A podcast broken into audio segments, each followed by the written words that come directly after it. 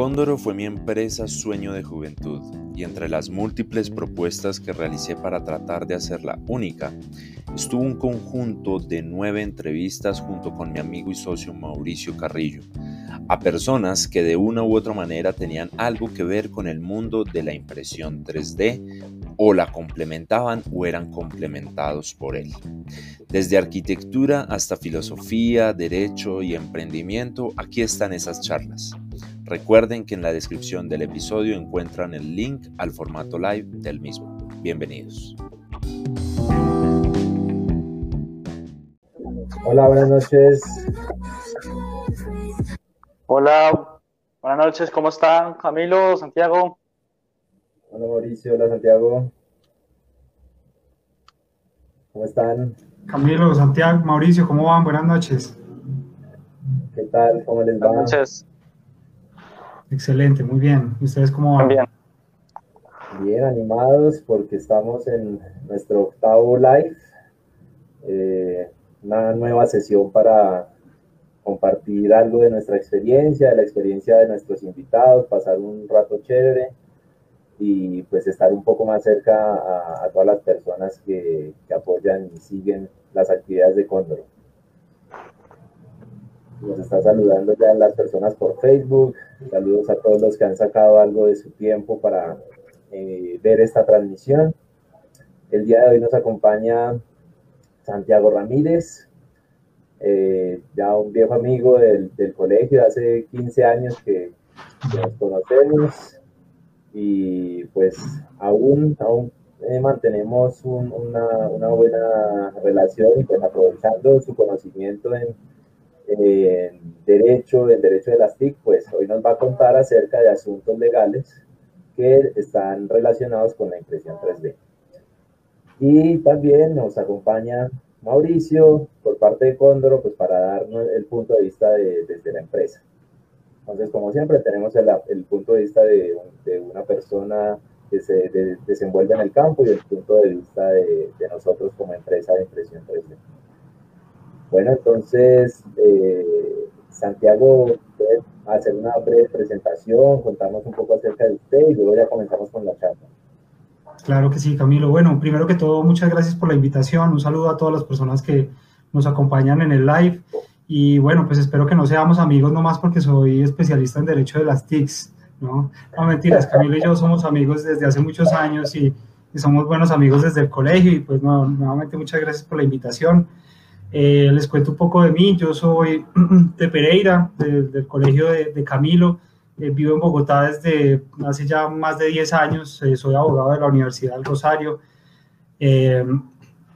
dentro de mi trayectoria, trayectoria profesional he trabajado en firmas de abogados, he trabajado en gremios y más que todo he estado muy enfocado en el tema de la propiedad intelectual y del derecho informático. Trabajé en una firma de abogados que se llama Brigardi Castro, que está específicamente enfocada en el tema de propiedad intelectual, derecho informático, y por ese motivo eh, me enfoqué por el lado del derecho de las tecnologías de la información, que son todos estos fenómenos jurídicos que se generan con las diferentes tecnologías. Y pues aquí estamos hablando de todo, ¿no? Impresoras 3D, de hecho, les confieso, fue uno de los asuntos por, por el cual me, me, metí al tema de derecho informático. Hice una maestría en, en la Universidad de Oslo y en la Universidad de Hannover en Derecho de las Tecnologías de la Información y estaba muy interesado en temas como por ejemplo la impresión de armas, que recuerdo que fue algo que en su momento en el 2012, 2013 estaba muy en boga, estaba pasando en Estados Unidos y fue algo que yo dije como, oiga, buenísimo, este es un tema en el que, en el que hay que meterse, además que siempre me ha gustado mucho la tecnología, a pesar de que no soy muy bueno para las matemáticas y esas cosas, pues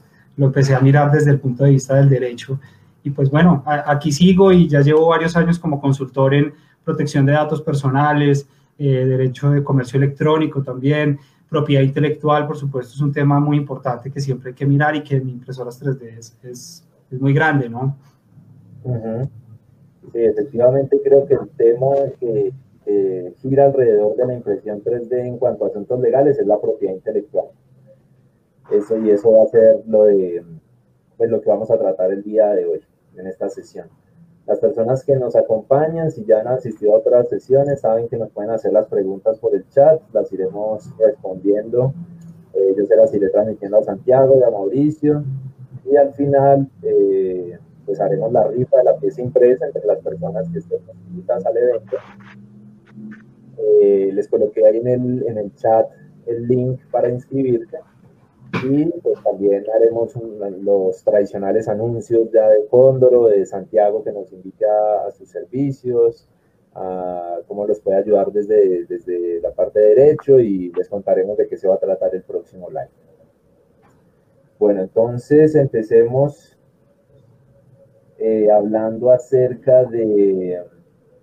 Mm, a ver, hay que hacer como una aclaración de qué se trata eh, la propiedad intelectual, porque eso se divide en derechos de autor, marcas registradas, patentes, y bueno, en general las personas no tienen muy claro y yo no, pues si no, si no es que leo para, para esta sesión, pues tampoco lo tendría muy claro. Entonces, ¿cómo es esa, cómo es esa cuestión, Santiago? Claro, Camilo, claro, hablemos un poco de propiedad intelectual. Digamos que en, impresoras 3D lo interesante es que hay muchos, muchos desafíos jurídicos. No es solamente el tema de la impresión 3D, hablamos de temas penales con la impresión de artículos ilícitos, incluso hablamos de responsabilidad, hablamos de protección de datos personales, también puede ser un tema. Pero definitivamente a lo que, a lo que las personas más les interesa, lo que más las personas quieren conocer es cómo proteger lo que diseñan, por ejemplo, o cómo proteger un artículo luego impreso y pues todo eso está en la órbita de la propiedad intelectual y la propiedad intelectual probablemente en este punto es el, fenómeno dentro de la impresión 3D que más eh, importancia tiene para la mayoría de las personas. Eh, perdón Camilo, eh, compartimos aquí una parte de la presentación. Bueno, ¿Qué es lo que tenemos que tener en cuenta sobre la propiedad intelectual? La propiedad intelectual es lo que entendemos como el conjunto de derechos que tiene una persona sobre unos bienes inmateriales, específicamente sobre las creaciones del intelecto. Y aquí hay que hacer una aclaración, y es que no hay en Colombia y de hecho en el mundo prácticamente no existen legislaciones ni regulaciones ni de propiedad intelectual ni de nada además eh, de, de, impresoras 3D. Puede que en algunos países se hable de, la impresión, de las impresiones de armas, pero en general el tema de las impresiones 3D es algo que no está regulado. Y, digamos, eso lo tenemos que tener en cuenta porque pues muchas veces la gente pregunta, bueno, ¿y, a qué norma acudo? Pues hay que acudir a lo que existe realmente. Ahí quiero, ahí quiero eh, complementar con algo del artículo que, que usted nos envió pues, para preparar la, la sesión. Había un párrafo que decía que a diferencia de otras ideas patentadas que tradicionalmente surgen de la investigación independiente, el avance en la tecnología de impresión 3D eh, está más relacionado con la colaboración y con el trabajo en equipo. Y es un fenómeno que no se reconoce en el marco legal actual. De acuerdo, de acuerdo. Y es que es que incluso aquí estamos en, en una órbita de, no sé si ustedes hayan escuchado hablar de un tipo que se llama Alvin Toffler, que era un señor que escribió en los 80, un futurista, y él decía que eh, en estos años o en el futuro íbamos a vivir en la cuarta revolución industrial, que es como el prosumerismo, en donde el consumidor a su vez se vuelve un productor.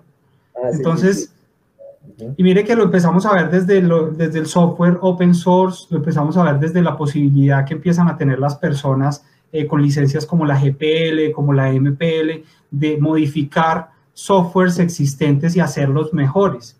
Y creo que lo mismo está pasando con el tema de las impresoras 3D. Le da la posibilidad, hoy en día además que hay unas impresoras muy accesibles, o sea, yo he visto y he estado tentadísimo a comprarme unas impresoras de 200 dólares, que 200 dólares ya no es nada para una impresora 3D, ¿no?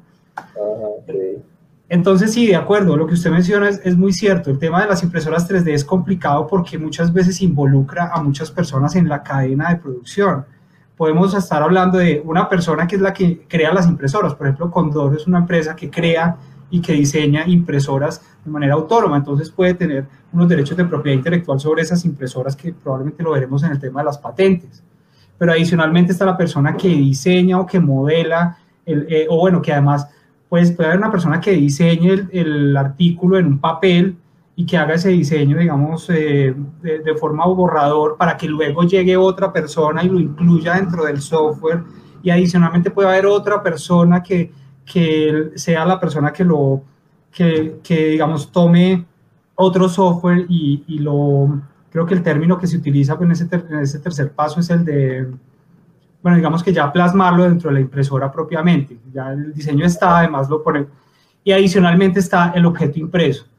Entonces, lo que usted está mencionando es eso. Digamos que el problema o, o, también los desafíos y lo interesante de las impresoras 3D es que muchas personas pueden tener diferentes propiedades o diferentes derechos sobre diferentes aspectos o diferentes pasos de la producción.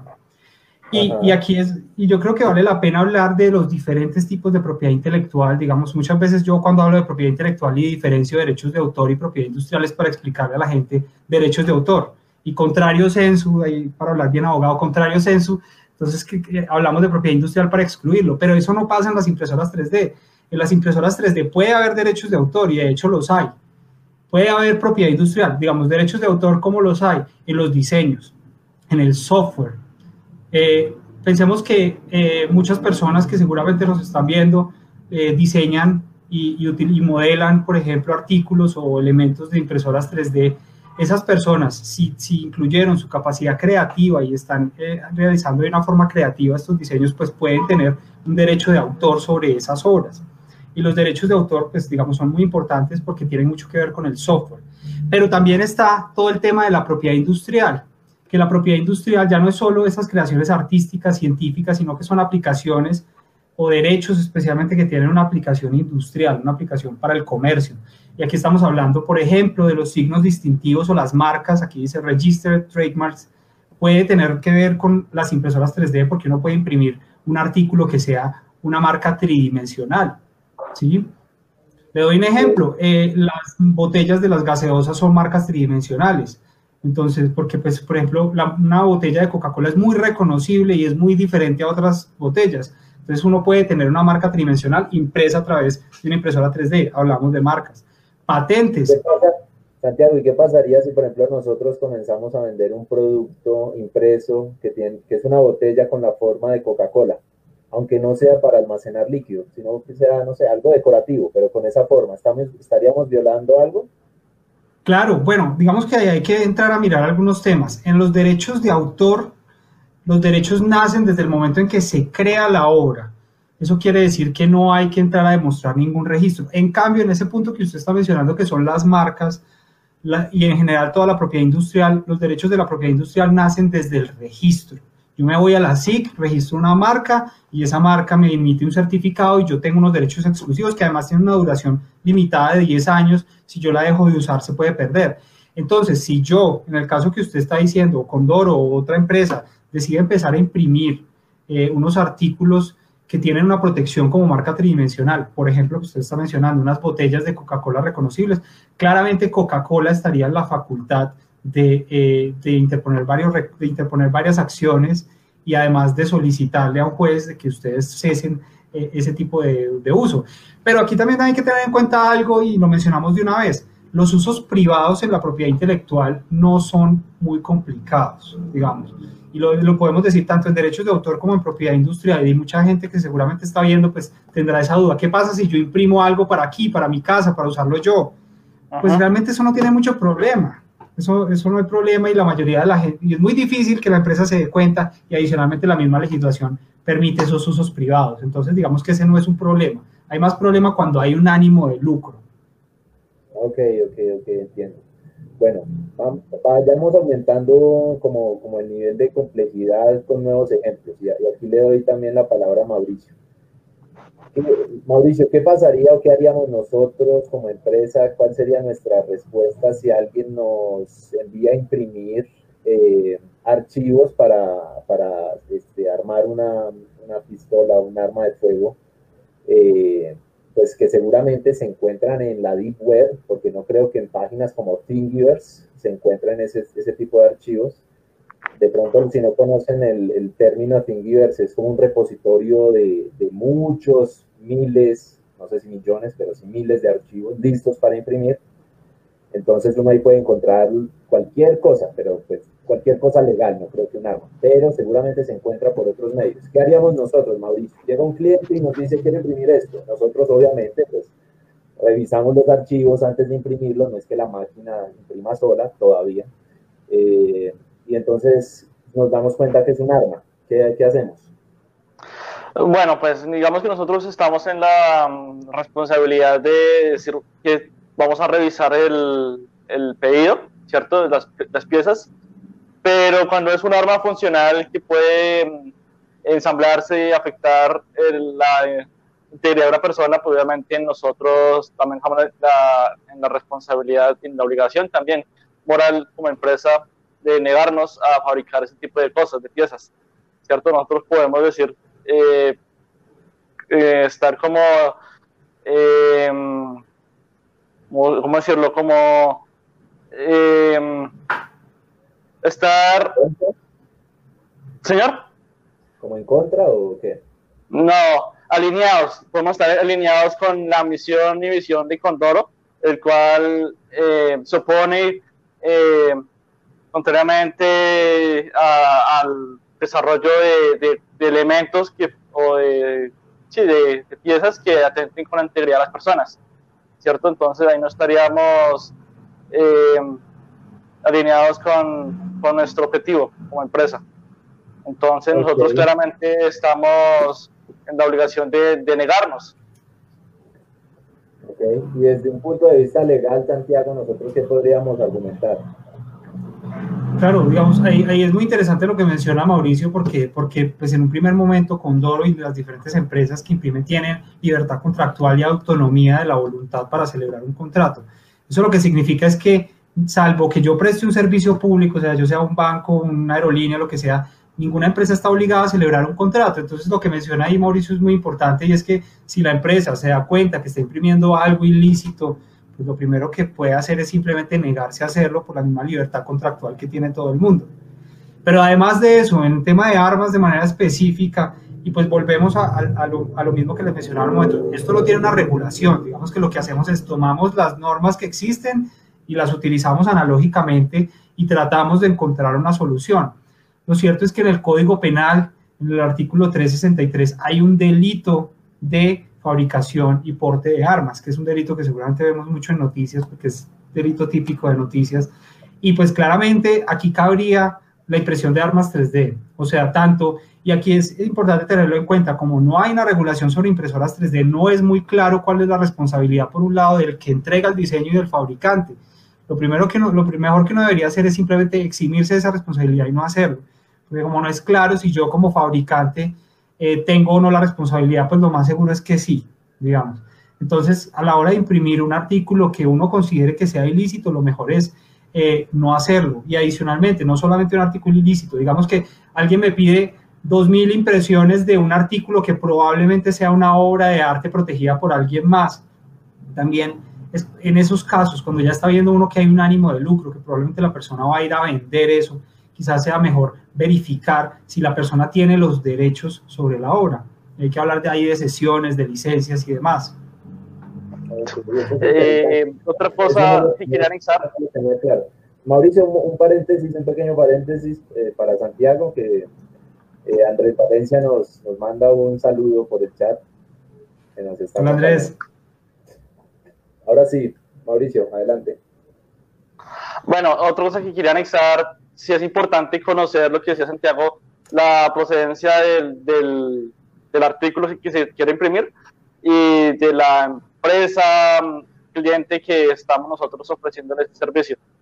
Digamos que en Colombia, bueno, no está regulado, pero hay, digamos, entidades eh, privadas, no estoy seguro si es privada o pública, pero por ejemplo la Indumil aquí en Colombia es la única empresa que conozco que, digamos, que tiene la regulación del gobierno para poder fabricar las armas que se fabrican en el, Estado, la, industria militar, ¿cierto? Entonces, por ejemplo, en esos casos donde se conoce, digamos, el perfil de ese tipo de cliente, en, tocaríamos analizar muy bien si, si obviamente es para un bien común, como es la defensa del Estado, por ejemplo, o sea, en ese caso podríamos eh, buscar la manera de, digamos, de apoyarlos, ¿cómo entender?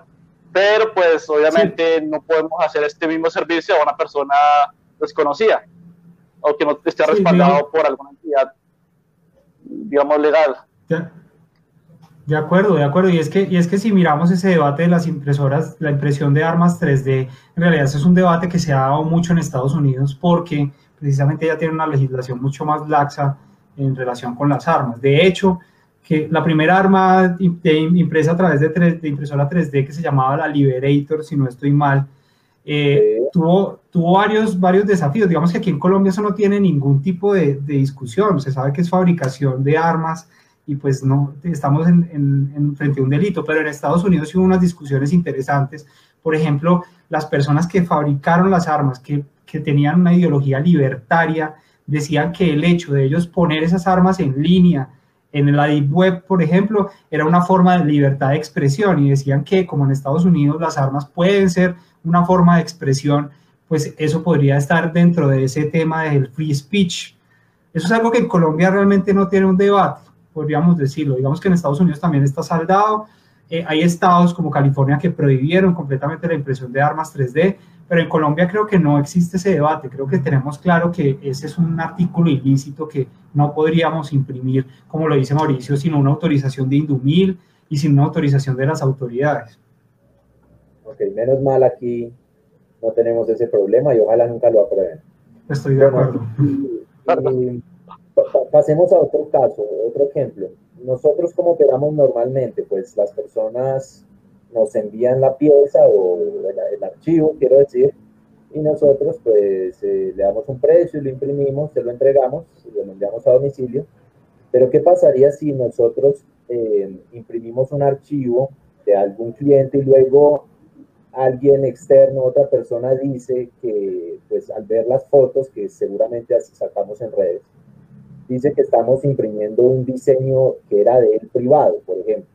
Que, y, tal vez lo que pasó fue que el cliente de alguna manera lo tuvo y nos lo envió y nosotros no sabíamos que no era de él, sino que era de otra persona y nosotros pues se lo imprimimos. ¿Qué podemos hacer nosotros ahí como empresa, por ejemplo? Sí, Camilo, ahí, ahí estamos en un punto muy nebuloso y un poquito eh, indefinido, porque pues como usted lo mencionaba, la propiedad intelectual no está creada para esa colaboración en la creación de una obra, ¿cierto? La propiedad intelectual no está creada o no fue creada en cuando estaba, no se estaba pensando en que una persona ponía el diseño, otra persona lo fabricaba, otra persona lo utilizaba. Entonces, eh, yo creo que en ese punto eh, deberíamos recurrir a, nuevamente a la voluntad privada y a la contratación, a los contratos.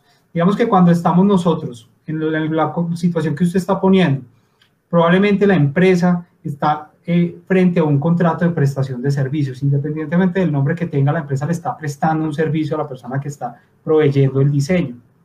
Entonces, al ser un contrato de prestación de servicios, le da mayor autonomía de la voluntad a las partes, por ejemplo, a la empresa y a la otra parte para celebrar un contrato específico en donde, de alguna manera, mi recomendación, digamos, principal sería que la empresa lo que debería hacer es incluir dentro del contrato algún tipo de disclaimer o de limitación a la responsabilidad, en donde le entregue completamente esa responsabilidad a la persona que esté entregando el diseño de manera específica. O sea, donde se le dice, usted garantiza que ese diseño no cuenta, no está eh, infringiendo los derechos de propiedad de otras personas o que cuenta con las licencias, porque eso es lo que principalmente pasa.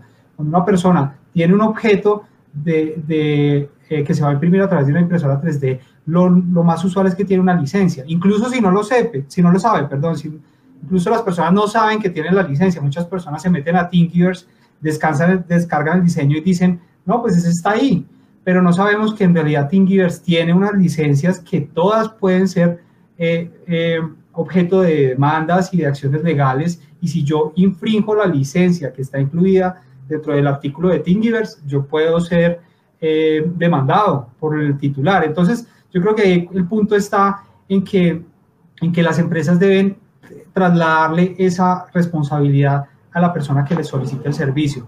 Pero también hay que tener en cuenta que eso no pasa siempre, ¿no? Muchas veces esas negociaciones no son de una persona a otra. Entonces, eh, cuando sí son esas negociaciones de contrato de prestación de servicios, yo creo que lo importante es trasladar esa responsabilidad a la persona que pone el diseño y dejar muy claro que la empresa lo que está haciendo es únicamente imprimir el diseño que le está entregando a alguien más. Digamos que ahí sí puede haber formas de limitar la responsabilidad. No en todos los casos se puede, y eso hay que tenerlo en cuenta. Cuando ya hablemos del estatuto del consumidor y cuando hablemos de que yo tengo un sitio web en Internet en donde yo pongo diseños y además cobro por esos diseños, ahí ya estamos en un caso distinto. Y ahí hay que tener eso muy en cuenta, ¿no? Ahí ya no se le puede trasladar la responsabilidad completamente al que lo descargue, porque como estamos cobrando y hay un ánimo de lucro y además hay un contrato que se llama contrato de adhesión, o sea, la persona ya no lo está aceptando al leerlo, sino que simplemente dice acepto, ahí podríamos estar en otro punto diferente, pero entonces lo importante es trasladar esa responsabilidad a la persona que entrega el diseño. Ok, eso que acaba de decir me lleva a pensar en algo muy importante que, creo que debemos comenzar a, aplicar nosotros y es una mejora que quizás debamos hacer en el servicio y es que prácticamente cada, cada pedido que imprimimos es un contrato, es un contrato que estamos realizando con, la, con el cliente y eso no lo venimos manejando de esa manera. Actualmente lo que lo que sí hacemos es un, algo de términos y condiciones en donde mencionamos que el, diseño debe ser propio, pero no es un contrato, así que es, un buen, es una buena recomendación que creo que vamos a, a, seguir.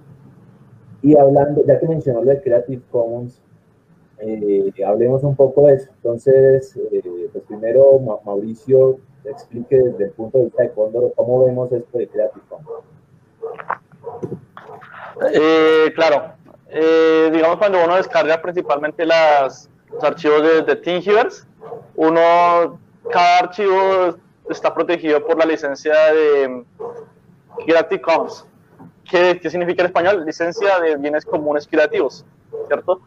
Y obviamente cuando uno descarga esos archivos, uno tiene que mirar qué tipo de licencia es. Entonces uno tiene que ver si la licencia de Creative Commons eh, es para uso eh, público, o sea, cualquier persona lo puede usar, la puede transformar y la puede comercializar, y también es posible, o si la licencia de Creative Commons tiene restricciones comerciales, o sea, que puedo descargar el archivo para hacer uso eh, uso personal, pero no lo puedo comercializar, no le puedo sacar un lucro a ese archivo, ¿cierto? Entonces, generalmente eh, cuando uno descarga en Thingiverse hay unos símbolos, no los tengo a la mano, pero hay unos símbolos donde eh, explican a la persona que lo descarga cuáles son las restricciones. Principalmente son las de una persona, una persona como eh, si una persona. Eh, esa es de uso personal que cualquier persona lo puede descargar. Eh, y otro símbolo es con el signo peso, digámoslo así, con un slash, eso quiere decir que no es eh, comercial, que tiene la restricción. Entonces, como, como persona que descarga las, las piezas, tenemos que entender muy bien cuál, cuáles son los, cada uno de los símbolos, su significado, y cuáles son mis, mis deberes con ese archivo que descargo si lo puedo promocionar o no lo puedo promocionar, si lo puedo eh, hacer un, un, uso lucrativo o no. Digamos que en esto de Thingiverse, digamos, el objetivo es más para un uso colaborativo, sin embargo, porque pues digamos que no cualquier persona que quiera sacarse un lucro, eh, único de ello va a colocar su archivo en Thingiverse, ¿cierto? Es más para un uso colaborativo, pero aún así eh, también existen esas restricciones para regular su uso. Ok, y ahora desde el punto de vista legal, Santiago, ¿cómo funciona esto de Creative Commons?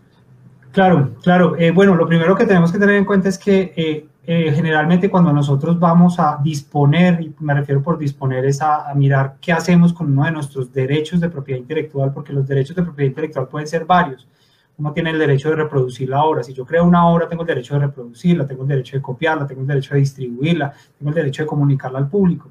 Lo que yo puedo hacer cuando tengo estos derechos, soy el creador, es que puedo, por un lado, cederlos o por un lado, licenciarlos.